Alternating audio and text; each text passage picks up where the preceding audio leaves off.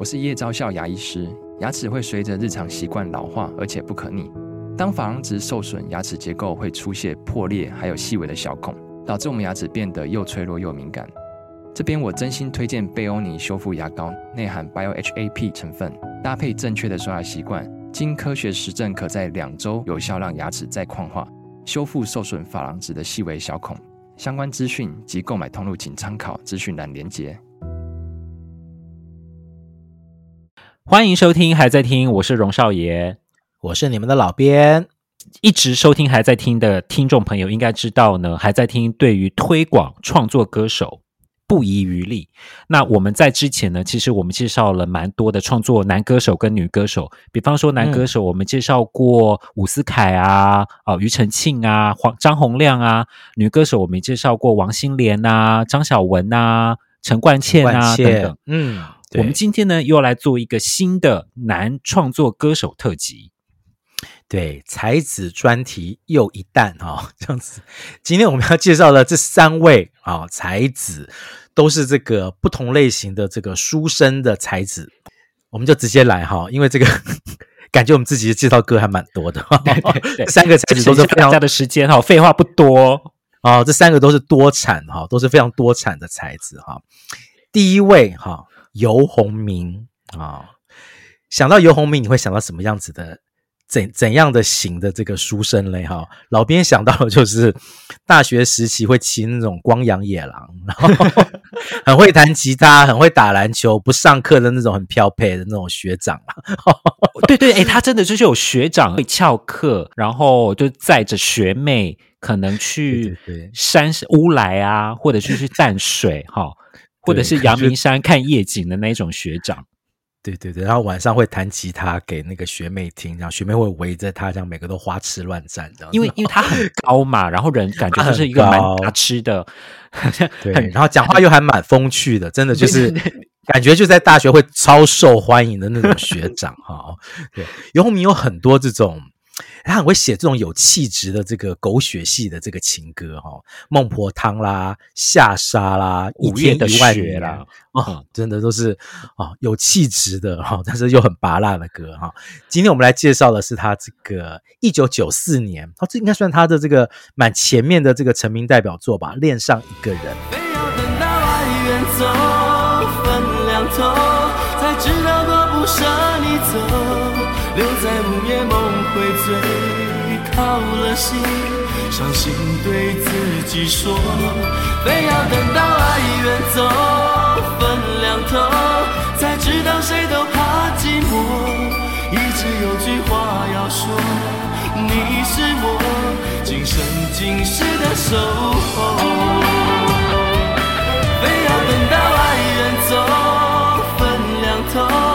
知道多不舍你走。人在午夜梦回醉到了心，伤心对自己说非要等到爱远走，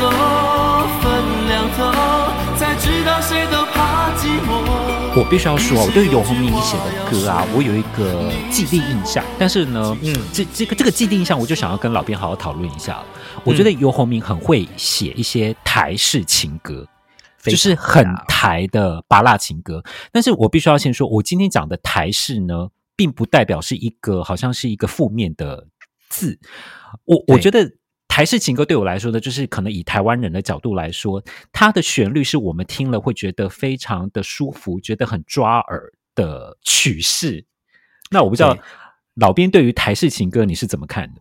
我觉得是啊，我觉得台式情歌的感觉就是它是在台湾的流行范畴里面，跟在当时流行的你说什么西洋或者日本的那种流行歌，它的曲式走法啊就是不同啊，然后。其实游鸿明啦，或者是像潘协庆啊，我觉得那个时候对我来讲都是很会写这种很好听的台台式情歌的代表人物哈。我觉得恋上一个人也是，然后他那个副歌，对啊，什么分要等到那个什么爱远走分两头，对，我觉得这首歌超台，超台，可是就是你讲的很抓耳。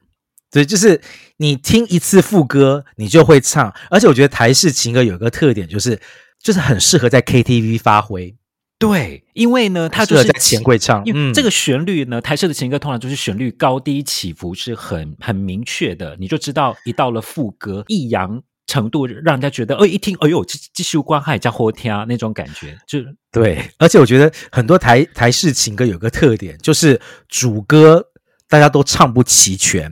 可是唱到副歌的时候呢，大家会一起唱，因为每一个人都会唱。对，因为台式情歌通常都是主歌跟副歌之间的落差就比较大，可能主歌的部分呢，可能就是稍微平淡一点点，但是到了副歌的时候，那整个情妇的情绪的起伏，或者是旋律的那个抑扬，真的就很明确。我觉得真的就像老编讲的，主歌没有人会唱，大家主攻就是副歌的后啊。对，一定要副歌进来，大家才会想哦，对对，这我也会唱。然后每人开始抢麦克风，这样子。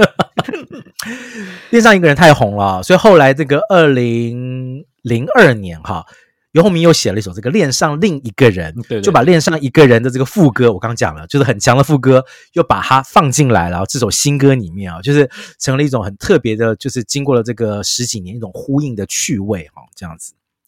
游鸿明自己的歌哈，就是红的太多了哈。很多他写给别人的歌，你可能之前都不知道是游鸿明写的。今天我们整个系列介绍下来，你就真的会对于游鸿明 真的会觉得另眼相看。他写了这么多这么好听的商业歌曲，哈，没错。一一九九七年，哈，游鸿明因为写了这首歌，入围了这个金曲奖的最佳作曲人，你就可想而知，这首歌的曲真的写得很好听，哈。谁的歌嘞？柯以敏的《爱我》。变得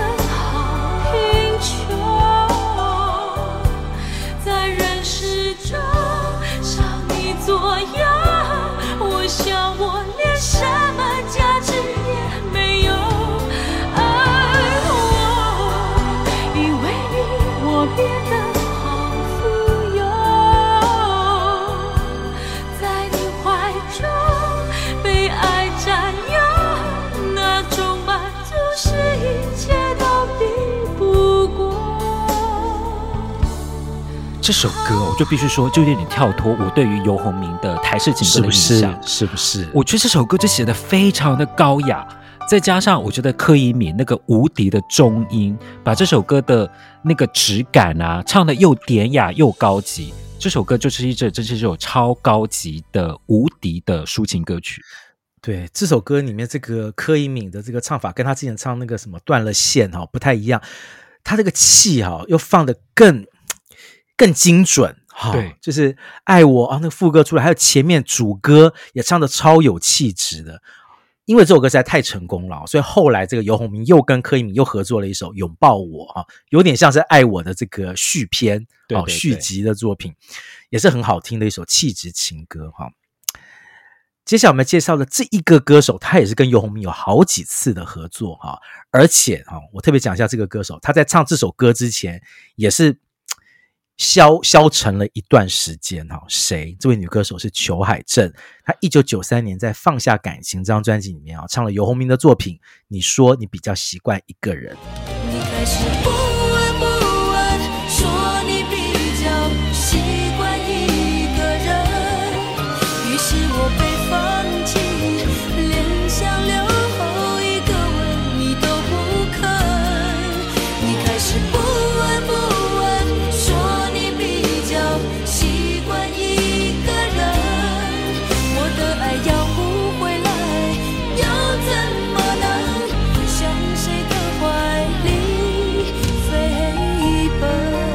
我会觉得啊，是有点像是游鸿明真的是救了裘海正的歌唱生涯。因为我我我相信，嗯，因为裘海正在这之前就是出了什么呃纽约之恋，是不是？可是我觉得就是没有把他的整个声音的那个特殊点给带起来。结果没想到呢，裘海正他其实最合拍的就是游鸿明的台式情歌。哎，没错，哎，就裘海正试过了这么多种这个组合这个创作可能性之后，然后。跟游鸿明，我觉得真的是一拍即合。我觉得这首歌真的完全让裘海正是咸鱼翻身哦，所以他后来又跟游鸿明合作了更红的一首歌《爱我的人和我爱，和我爱的人》，还有像在一九九四年有介绍过，对，还有后来的《懂爱的人》也都是游鸿明的作品。对啊，所以就知道这就像陈淑华跟李宗盛吧，有的时候真的。你试过之后才知道说啊，原来这个 伯乐就在这里哈、啊，就在这边哈、啊，这个要帮助你重新塑造了你的歌唱生涯。我觉得这真是很特别的一件事情哈。对对，合拍。游鸿明写国语歌哈，有他厉害的地方，但是我们要特别强调的一件事情是，他写过好多首超级好听、有气质，而且简单来说就是很高级的台语金曲。很 hit 的台语金曲哦，我们今天介绍的第一首歌是《美凤姐》啊，陈美凤个人第二张台语专辑，嗯、也是她的台语生涯歌唱代表作《繁华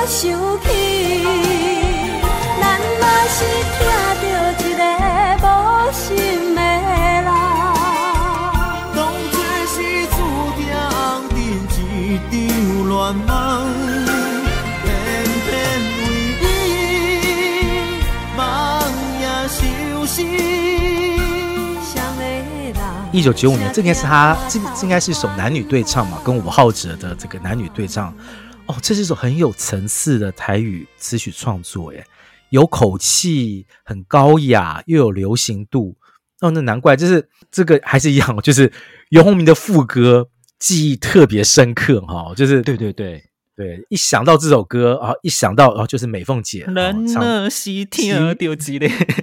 猫心黑狼哦，丢丢丢丢！哎，其实美凤姐，那想想是不是有点像台语歌坛的嘉玲姐啊？哎，我我想问啊，就像像美凤姐，她她在出台语专辑，她是在出个人专辑之前，她不就像是那种秀场型的艺人嘛？嗯、就是她没有个人的作品，她就是唱一些别人的歌，好像是。然后呢，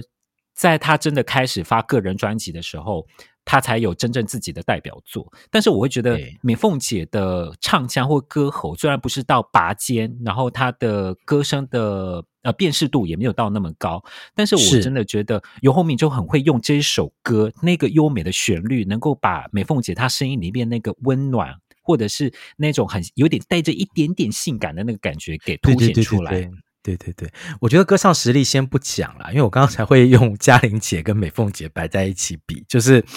他们两个都是属于，老实说，歌声本身没有特别突出，嗯，但是都唱到了好歌啊。我觉得这首歌就真的就是太适合陈美凤来唱的好歌，所以因为这首歌好听嘛，所以后来也有人翻唱。我记得江蕙是不是有翻唱过？对，更更精致的唱法，而且连卢广仲也翻唱过这首歌。对对对对对对。广仲啊，他对于很多其他别人写的歌，我觉得因为他自己是作曲人，所以他对于别人写的那个旋律，他的那个 get 到是很很精准。他就认为说，哦，这个人他常常就是会去说，为什么别人写的歌这个旋律这么好听？那像他去分析。对对，他就觉得这首歌的旋律就是超好听，还有他也称赞过，比方说呃梁咏琪的《洗脸》，他也觉得像到了副歌也都是超好听的歌。这个美凤姐跟游鸿明其实不止合作这一首哈，这个之前九四年还有一首《无情放袂记》，无情的放袂放袂记，好，对，马戏美凤姐的代表作，所以你看游鸿明是不是跟柯以敏啊也是好几首，跟裘海正也好几首，跟美凤姐也是哦，代表说他的歌就是。对于这些歌手来讲，一唱就中哈，所以一直很想跟他合作下去哈。接下来这一位哈，也是台语歌手哈，台语歌坛这个顶尖的歌王级人物洪荣宏，在这个一九九五年呢，那西瓜回头来看你的手，看 你的手，砍你的手哦，你来念呐，好，那是我回头来看你的手。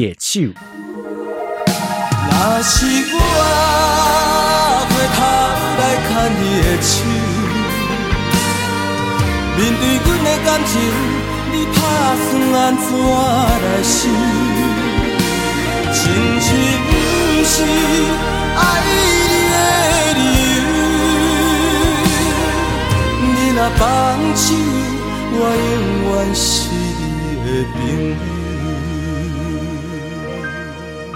我对荣洪荣宏，他真的是八零年代跟九零年代初期，真的是台语界的天王中的天王，对不对？然后天王，嗯，他在八零年代真的有很多首个人代表作。然后对我来说，因为我我是从九零年代开始在真正听洪荣宏的歌，我记得他在九零年代有蛮多的个人代表作，像是《红红呜呜加贼迷》，还有《春天来将你刮》。那接下来就是这一首《那西瓜回头来看猎树》。对，其实，在整个九零年代的这个新台语的风潮中啊，大家第一个会注意到的，真的就是江蕙了哈。嗯、那其实，在八零年代，洪荣宏跟江蕙算是齐名的哈，就是除了两个人也这个有一些这个绯闻之外，就两个人在这个都是少数能够把台语歌曲唱到啊国语听众心中的这个代表人物这样子啊。那在一九九五年的这首歌，我觉得就是在这个清新的曲风之外，哈，它还是保有了这个歌王这个很很这个招牌的温柔敦厚大气对对对对的歌声，这样很好听的一首歌。哎，讲到了这个红荣红金曲歌王啊，接下来哈，这个是金曲歌后也唱过游鸿明的歌啊。一九九九年，黄乙玲，哎，我们是不是也是第一次介绍黄乙玲啊？哎，我们真的很不尊重以玲呢！哎，真真的假的？我们这是第一次介绍以玲吗？对，我们常常觉得说有些歌手我们应该早就介绍过了吧？有啦有啦，有啦有啦，我们可能九四年我们介绍过爱整个就东北腿有吗？啊哦有有好还好还好 还好好对黄以玲哈，一九九九年来你来念，无敌的金杯。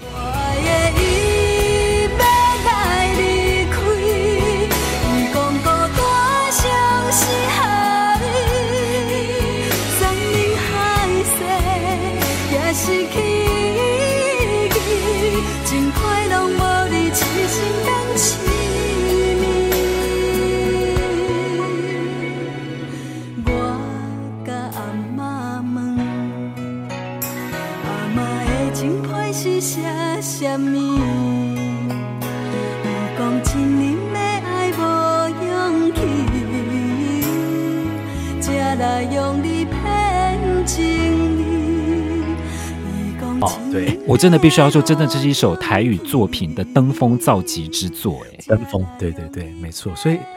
很厉害呢。这个游鸿明写这些台语歌，完全写出了新高度，有没有？没有错。好，这首歌我们先说它的旋律，就是起呃跌宕起伏，优美的不得了。但是我们真的要好好的说，这是这首歌的歌词，歌词是许常德的歌词。我大学我们的通识课有特别把这首歌拿出来教学。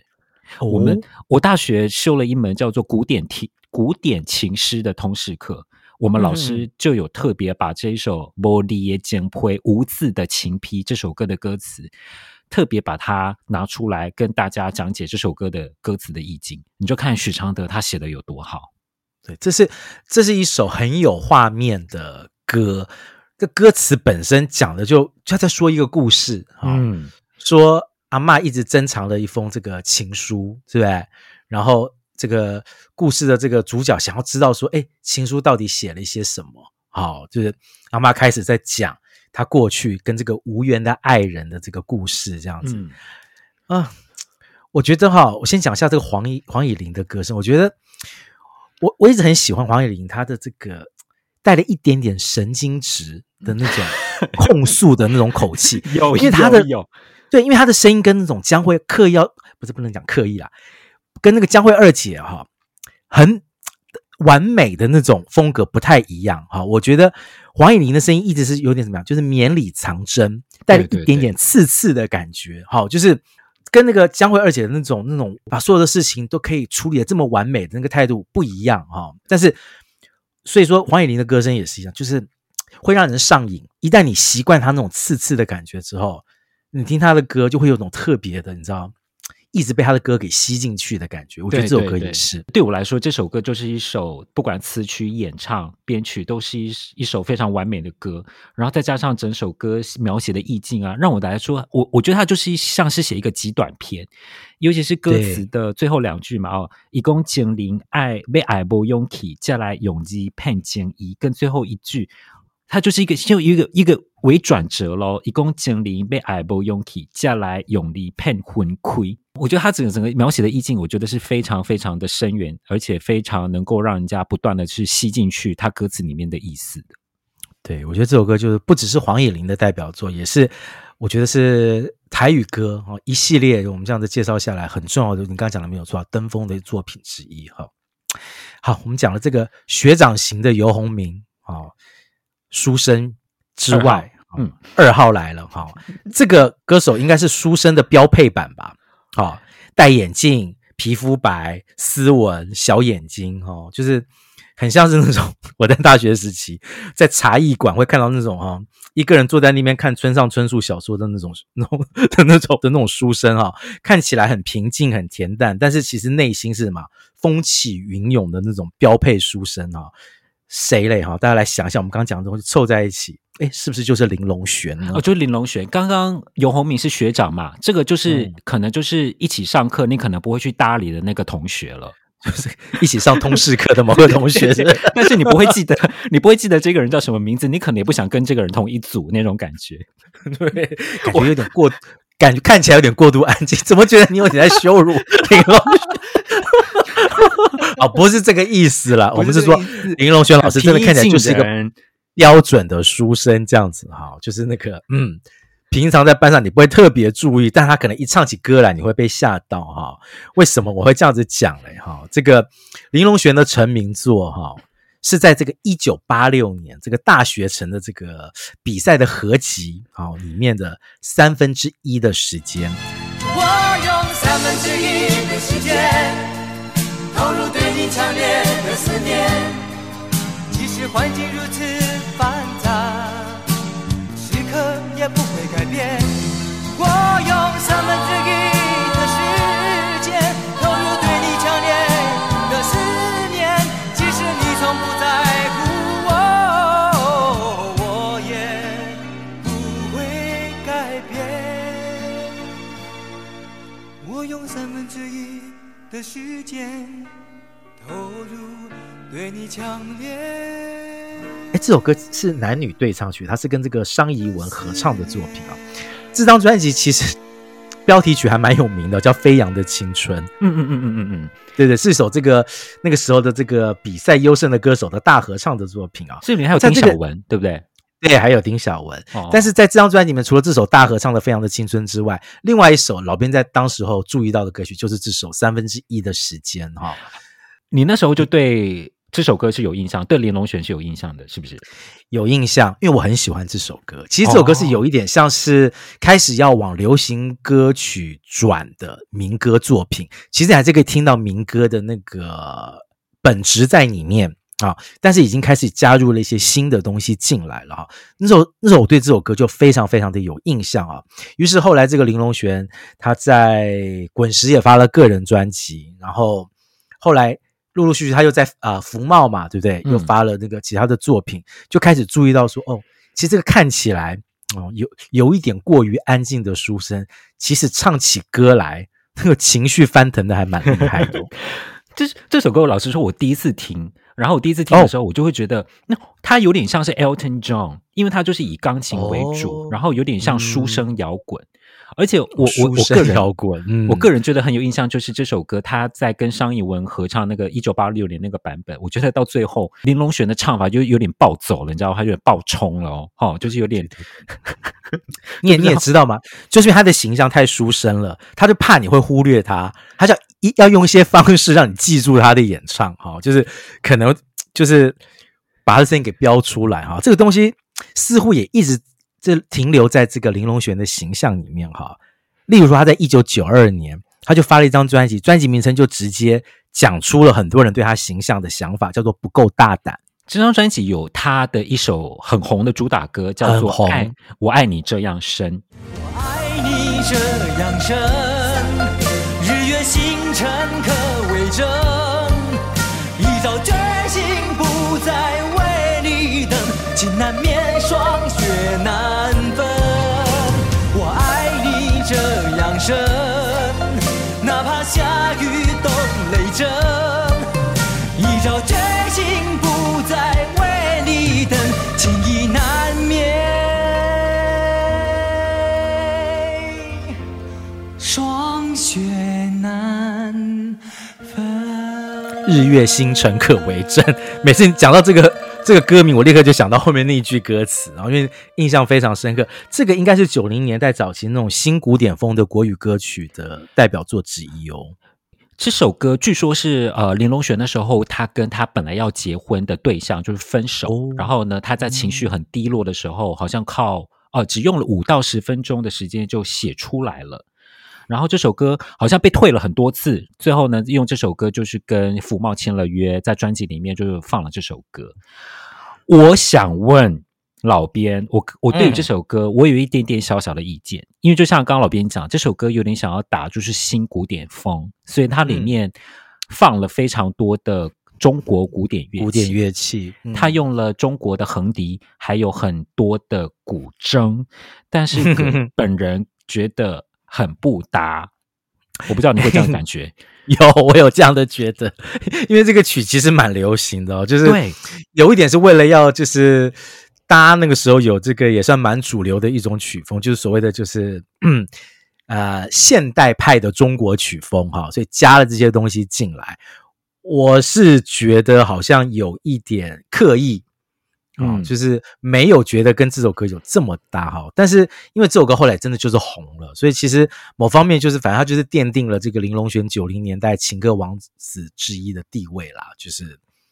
这首歌有把他的知名度给拉出来哈，对，都已经告诉都已经告诉你了，就是他怕你觉得他不够大胆嘛，所以他尝试各种乐器的搭配这样，对对对对对。其实林隆璇除了自己是这个情歌王子的代表之一，他其实写了好多的情歌哈。介绍介绍这三位都是金曲歌王啊，他们都唱过林隆璇的情歌，而且都非常的好听跟有名哈。嗯，第一首啊，这个是金钟金曲的双料歌王殷正阳的代表作《无尽的港口》。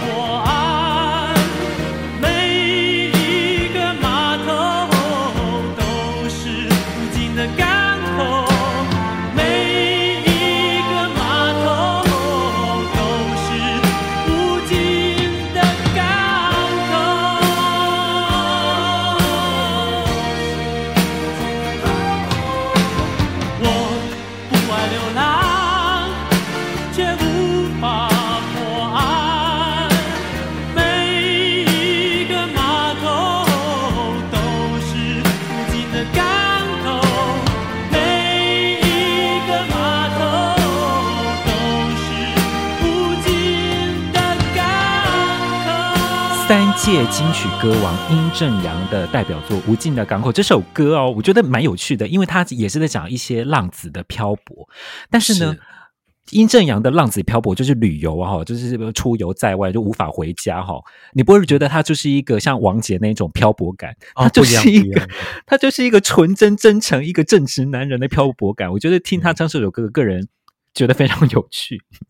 王杰的声音真的就像是这个漂泊的男人，什么离家出走，不想再回来了。殷正阳的声音比较像是只是去游学啦，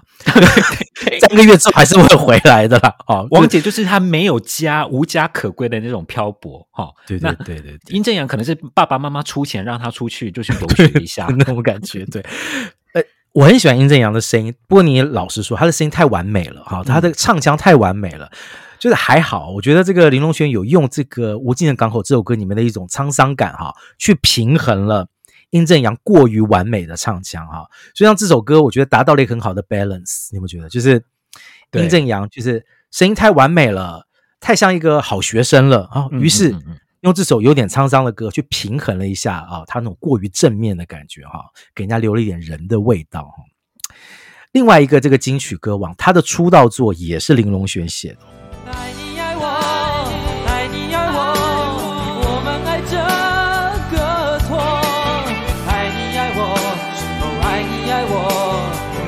爱这个错，哦，爱你爱我，爱你爱我，我们爱这个错，爱你爱我，是否爱你爱我，我们爱这个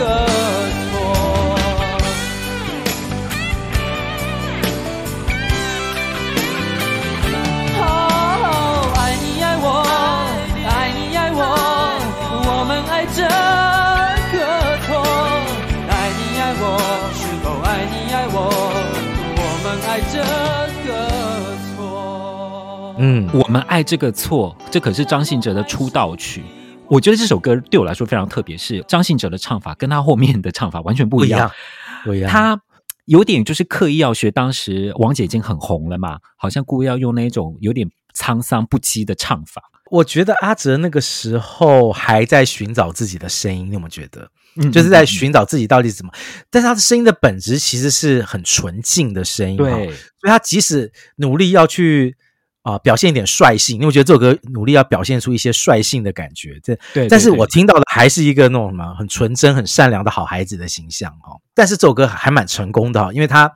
呃，因为这首歌的就是呃情绪起伏哈，主歌副歌的搭配蛮好的，所以的确让这个大家记住了张信哲这个人哈。所以啊，后来张信哲去当兵啊，唱了几首大红的作品之后去当兵。回来重新出发的作品，他也找了林隆璇帮他写。那时候帮他写了另外一首歌是《难以抗拒你容颜》。嗯嗯嗯，对，然后帮助这个阿哲当兵之后可以重回到流行市场，所以可以感觉得起来，就是张信哲跟这个林隆璇之间还蛮有默契的啊，知道怎么去掌握他的歌曲。这样，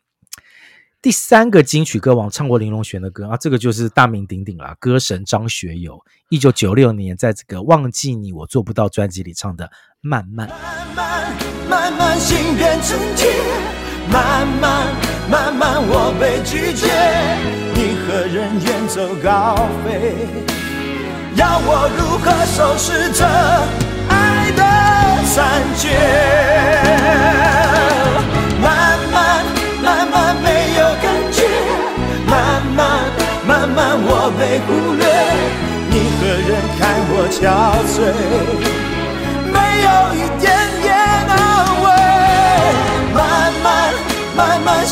成铁，慢慢慢慢我被拒绝，你和人远走高飞，要我如何收拾这爱的？哎，这首歌不是一首主打歌，但是就是因为这首歌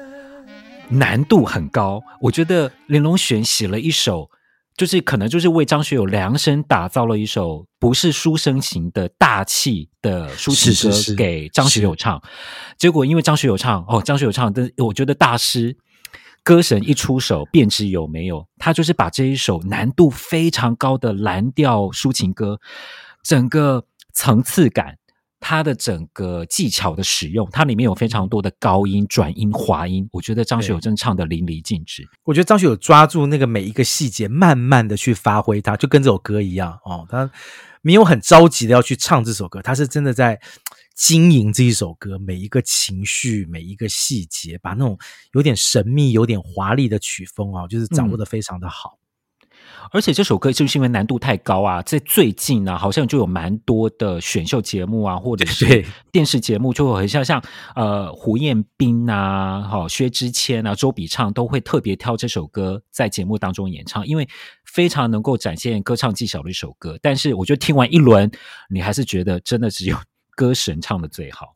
对哦，这样讲起来，是林隆璇也靠这首歌，后来又赚了一些版税哈。每次选秀节目唱一次，他就要拿一笔版税哦，不错哈。虽然不是主打歌哈，但是仍然是这个让大家记忆深刻哈。讲到林隆璇的作品哈，就不可不提一位歌手哈，就是周慧敏那首《留言》，那真的是男女对唱的这个经典代表了。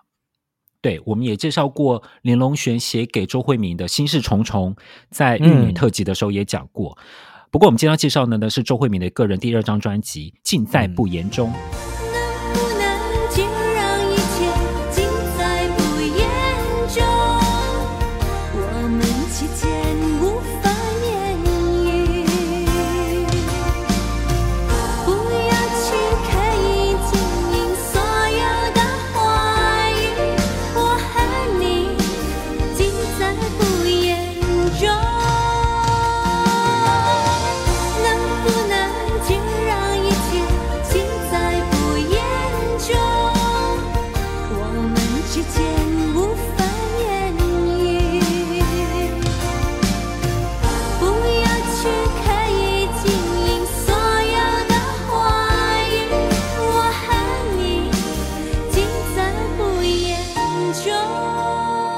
这首歌一九九三年这张专辑已经在不言中。哎，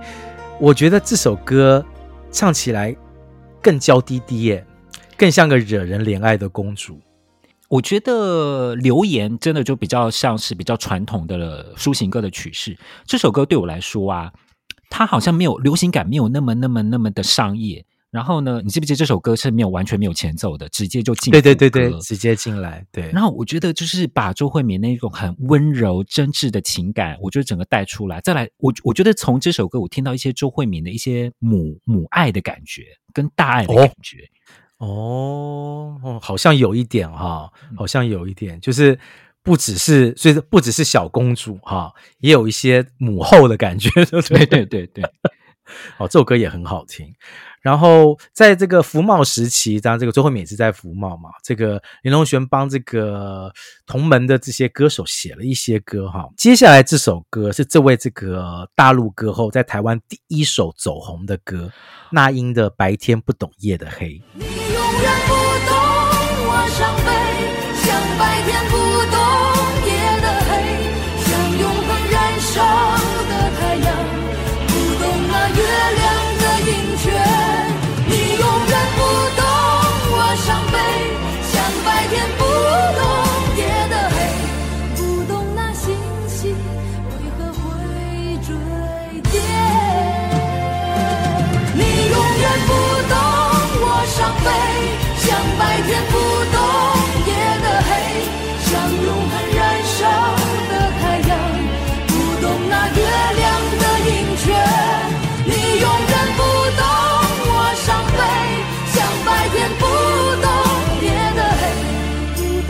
大家还记得那英在台湾发的第一张专辑叫做《为你朝思暮想》。我觉得那时候我我我好像跟老编讨论过，就是这首歌可能就是题材错误。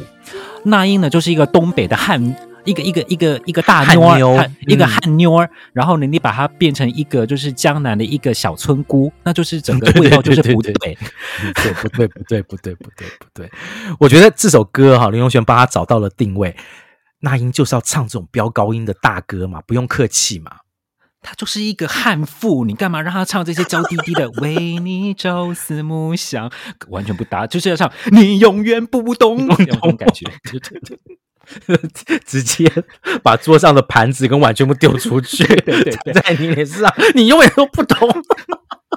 直接爆炸给你看，对不对？哈，这的确才是那英该走的路哈。接下来我们要继续介绍一首那英的歌哈，但是就不是来自于书生标配的玲珑璇哈，是来自于我们今天的第三位哦书生才子啊，我们把它留到知音时间再为大家介绍。老边少爷来解答，属于听友们的知音时间。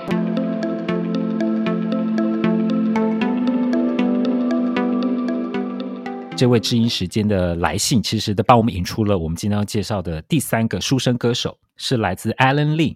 他好说我们的节目很好听，然后对于六年级后半段的人来说有满满的回忆，希望能一直延续下去。他希望我们能够介绍小刚，就是周传雄，嗯、也就是我们的书生三号。哎，书生三号，这个我们刚刚介绍到游鸿明是学长嘛。然后林龙璇就是班上通识课你不会注意到他的同学嘛？小刚就是我们之前介绍过，可能就是救国团里面的辅导员嘛。对对，大哥哥。但是我觉得哈，小刚分两个时期，他小刚时期的确就是救救国团大哥哥那种带团康的书生啊，或者像那种幼幼台的水果哥哥那种感觉。但是他周传雄时期，周传雄时期，哦，那个蓄胡留那个。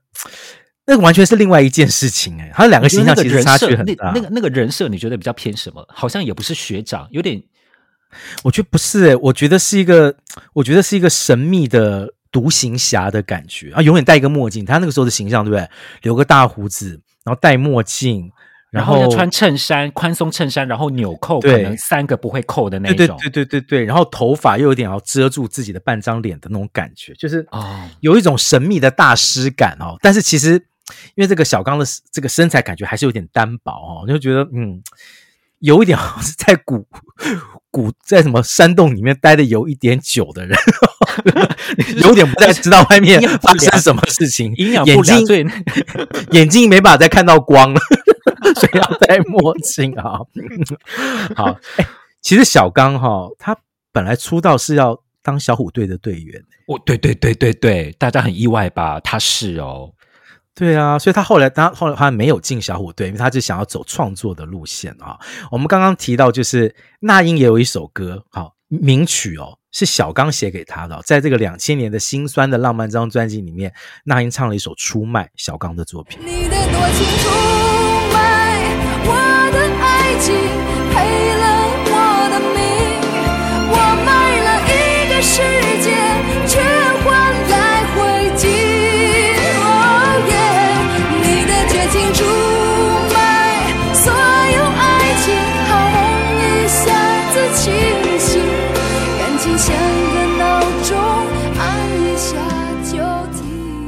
我觉得《心酸的浪漫》这张专辑，我觉得很两极。你看，有那种好像看过过尽千帆的回味过去美好，然后又释然的心酸的浪漫，但是有又有这种含那种控诉行到不行的出卖，我觉得有点人格分裂的一张作品。对，这个。但我觉得就是很明显嘛，就是说希望一张专辑里面什么歌都有嘛，哦，也要有那种哦，可以帮这个那英走出一些新风格的哈、哦，心酸的浪漫啊，比较柔缓一点，对不对？然后但是又又又很害怕说这首歌会不会不不中呢？嗯、哦，所以还要再找啊、哦、周传雄小刚再帮他写一首出卖哈、哦，就是维持那种征服的那种感觉，对不对？哈、哦，比较大歌的，比较控诉型的歌曲这样子啊。这个小刚自己的这个演唱的作品中，哈，我们今天要介绍的，哦，我觉得这首歌也真的是蛮有名的哈。这是一九九二年小刚自己唱的《哈萨雅琪》。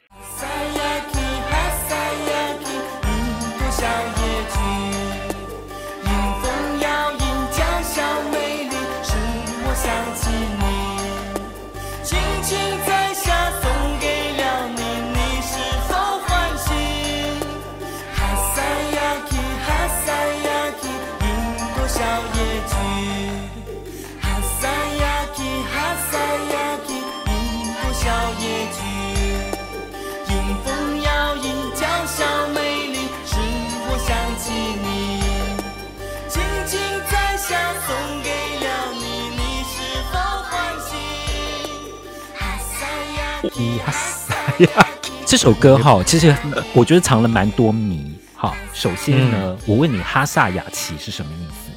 不知道，大家可能会觉得可能是一朵小野菊哦。No No No，好，我我我觉得我我特别为了这首歌做了一下功课。这首歌呢，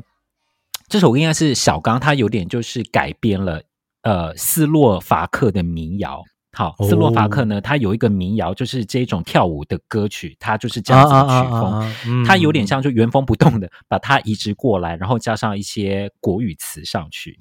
所以呢，它是带着斯洛伐克的民谣感的曲式，但是呢，它的歌词哈萨雅奇并不是一朵小野菊的意思，它是从日文来的，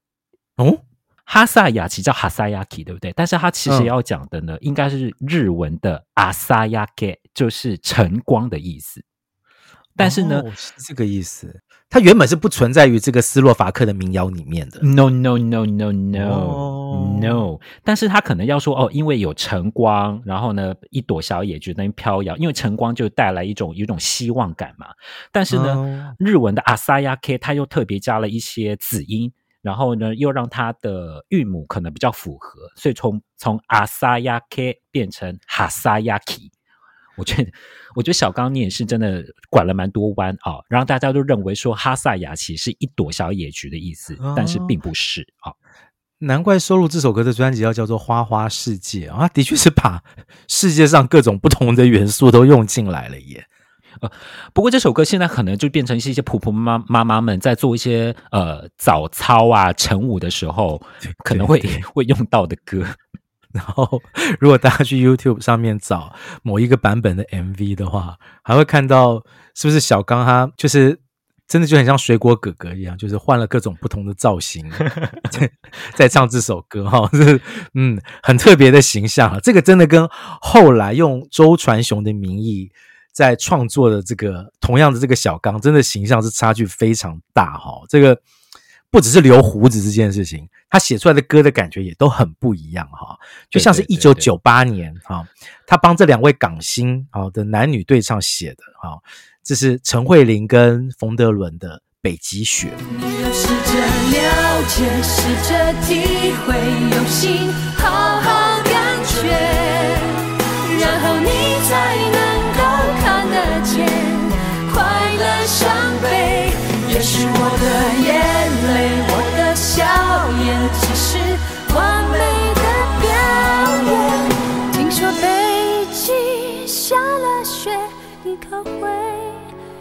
觉得它很美？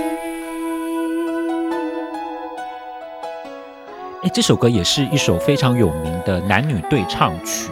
我个人蛮喜欢这首歌的，因为我觉得陈慧琳跟冯德伦他们的声音的契合度蛮高的，嗯、然后这首歌的旋律感也是蛮蛮好的，所以听起来就是一首很和谐的男女对唱曲。我觉得这首歌的副歌很好听啊，而且有点像，我觉得是不是陈慧琳最接台湾地气的一首歌啊？因为她其实唱了蛮多。抒情歌曲或者是快歌，我觉得港位都还是蛮重的。但我觉得这首歌真的就是非常是属于那个年代的那种 KTV 时期的的的的，大家会喜欢的歌。对对对哎，我自己觉得陈慧琳在台湾最红的歌都是男女对唱曲。耶，你记不记得？除了这首歌之外，还有那个制造浪漫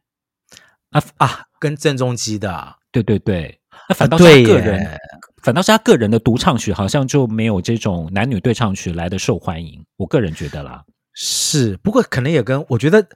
陈慧琳的声音在这个男女对唱的时候，我觉得他配合的程度很高。嗯嗯嗯嗯，因为他的声音其实就还是呃，我觉得他他有很他声音中有很大的空间，而且他的歌唱技巧其实也不错，他会去抓跟那个男歌手之间的契合度。对，对，对，我觉得其实。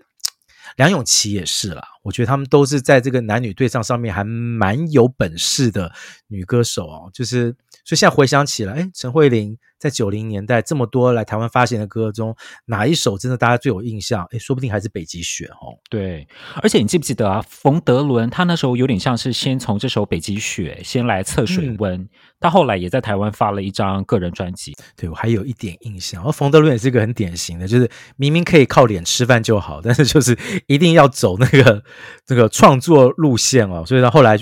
当演员，然后也当导演嘛。哦，就明明是个大帅哥，但是他就是走了不同的路，这样子哈、哦。接下来这首歌嘞，哦，这个歌手我们真的是之前在那个那个张洪量那一集哈、哦嗯嗯嗯介绍过，好、哦，他唱的歌这样子啊、哦，很难得的要再介绍一首他的歌哈、张克凡啊、演唱的《寂寞轰炸》。每天这个时候，心都特别寂寞，在窗边吹风没回流。的时候，我们多快乐，常常只想望一眼，握着手就觉得胸口暖和了。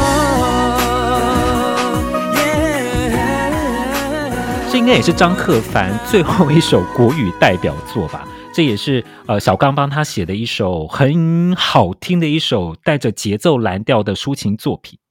对，就是。单身男子的心情嘛，哈，然后哎，写词的啊，再一次隆重介绍姚若龙老师啊，姚老师又来了，真的很厉害。对，哎，姚老师之前都是写女女生的心情，写的特别的这个这个这个犀利嘛，对不对？哈，他写单身男子的心情也写得很好，哎，嗯嗯嗯嗯，对，他说要说话不在乎是笑话、废话或傻话，只要自己别一个在家。喝吧，沉默的喝吧，朋友别怪我要讲又没讲，心里太乱会像哑巴，这真的是非常男生的情绪诶，对，他真的写男写女，真的都非常的出色。然后再来这首歌，我觉得张克凡他他的声音就是干净又带着有张力的感觉，我觉得他来唱由他的声音来唱这首歌，也我觉得也是特别的好听。对，而且我觉得小刚这首歌的曲写的真的蛮好的哦，就是。嗯在呃流畅的、舒缓的，就是这个的的的过程中，然后还是可以听到那个起伏，好，嗯、那个声音的起伏，我觉得那个处理的蛮好的、哦。这个张克帆虽然是这个偶像男团出来的哈，红孩儿的主音歌手嘛哈，但是其实我一直是蛮喜欢他的歌唱实力的啦。是是是是是，所以我觉得这是呃周传雄小刚给了他这首歌哈，应该是真的是生涯最后一首代表作了。但是我觉得不错，就是这个歌跟他之前唱的什么用尽一生的爱又不一样的感觉了哈，就是另外一种新的音乐的风格了哈。张克凡是偶像男团红孩儿的歌手哈，嗯、接下来又要介绍的也是啊男子偶像团体经典男子偶像团体的歌哈，哎，你有想过会介绍到他们的歌吗？哎，我们到底是不是之前在电视剧的主题曲我们有介绍到这首歌吗？我印象中好像没有哎，我知道我我还有特别回去听那一集，我没有印象有介绍到这首歌。那我们今天真的就是要郑重介绍这一首神曲了。哦，神曲五五六六的我难过。我难过的是放弃你，放弃爱，放弃的梦被打碎，忍住悲哀。我以为是成全，你却说你更不愉快。我难过的是忘了你，忘了爱，尽全力忘记我们真心相爱，别忘了告诉你。失去的不能重来，难过的是放弃你，放弃爱，放弃的梦被打碎，忍住悲哀。成全，你却说你更不愉快。我难过的是忘了你，忘了爱，尽尽全力忘记我们真心相爱，别忘了。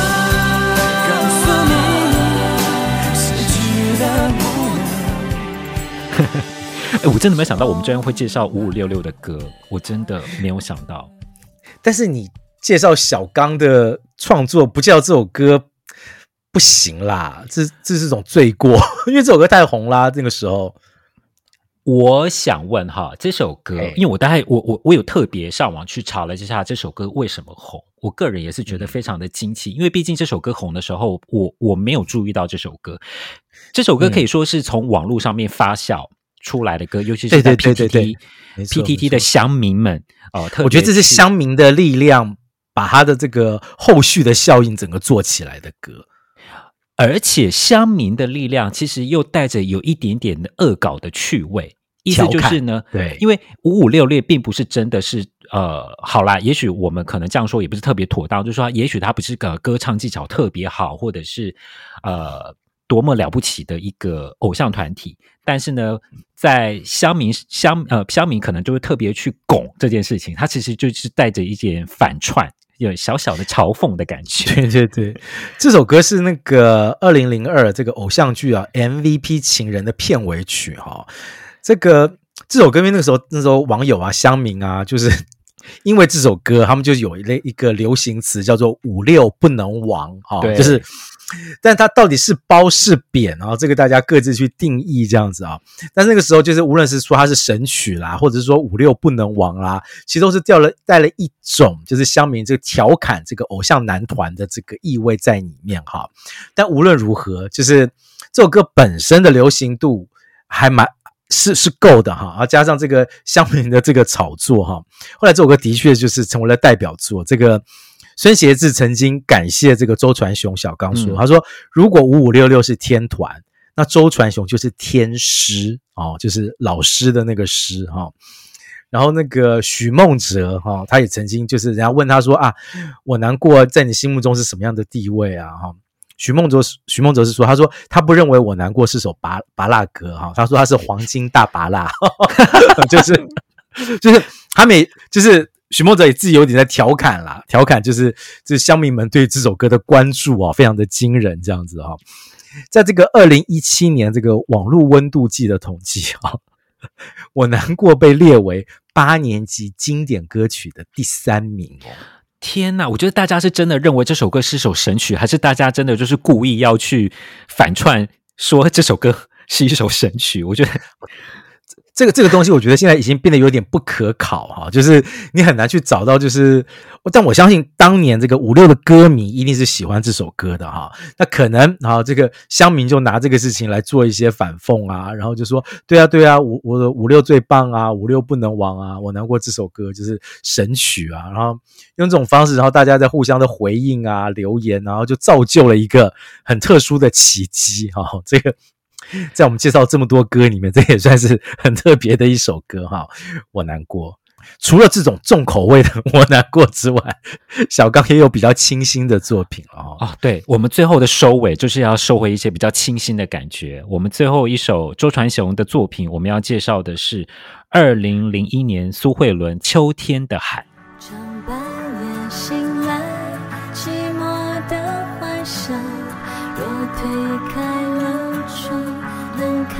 见大海被遗忘时候，它是否存在？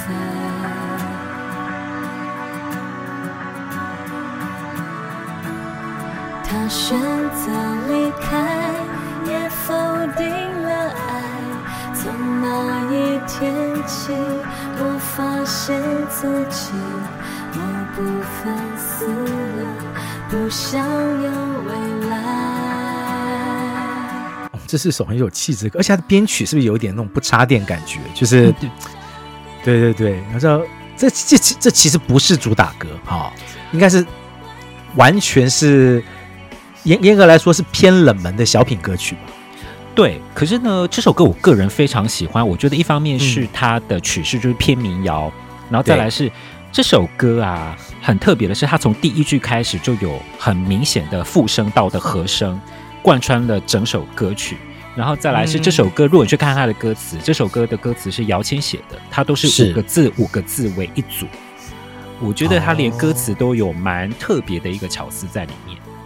哦啊，感谢少爷帮我们发掘《恋恋真言》里面啊，另外一首就是可能比较大家不会注意的歌哈，《秋天的海》。然后你分析的蛮有趣的，等于我自己听的时候，对我来讲，它就是一首小品的歌。嗯嗯，对，但特别把它介绍出来，然后我也是。之前我听的时候，我也没有注意到他是小刚的作品哦，就是可以感觉出来哈，小刚除了可以写我难过哈这种黄金大芭乐之外哈，也可以写秋天的海哈这种清淡口味的水蜜桃汁啦，对，不一样的感觉，对。